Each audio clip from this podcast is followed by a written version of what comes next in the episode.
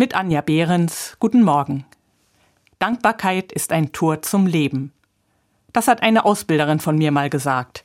Viele Jahre habe ich bei ihr gelernt, wie Seelsorge gehen kann. Und dabei habe ich auch ganz viel über mich selbst gelernt. In der Seelsorge geht es ja darum, im Raum Gottes als Menschen miteinander in Kontakt zu kommen. Und in der Ausbildung bedeutet das ganz viel Kontakt mit sich selbst. Und das ist nicht nur schön. Ich erinnere mich an eine Zeit, in der ich dabei viel Kontakt mit meinem eigenen Schmerz hatte. Und es hat sich so angefühlt, als säße ich in einem tiefen, dunklen Loch. Dankbarkeit ist ein Tor zum Leben. Dieser Satz galt damals in der Ausbildung gar nicht mir. Aber er ist zu mir runter in mein Loch gefallen. Da lag er dann. Erst einmal war ich wütend da unten und hab den Schmerz so richtig rausgeschrien. Aber der Satz war immer noch da.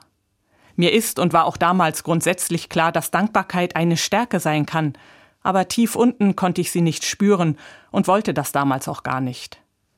Monate später habe ich dann in einer Buchhandlung gestanden und habe ein kleines Notizbuch gefunden. Das Leben ist schön, stand vorne drauf. Ich habe es gekauft und von da ab habe ich Momente und Ereignisse und Menschen reingeschrieben, für die ich Gott dankbar bin. Immer mal wieder. Und dadurch hat sich etwas verändert. Ich hatte das Gefühl, dass ich nun nicht mehr tief unten saß, sondern oben am Rand. Ich konnte mit den Beinen baumeln. Ich konnte runtersehen, aber auch wieder in den Himmel.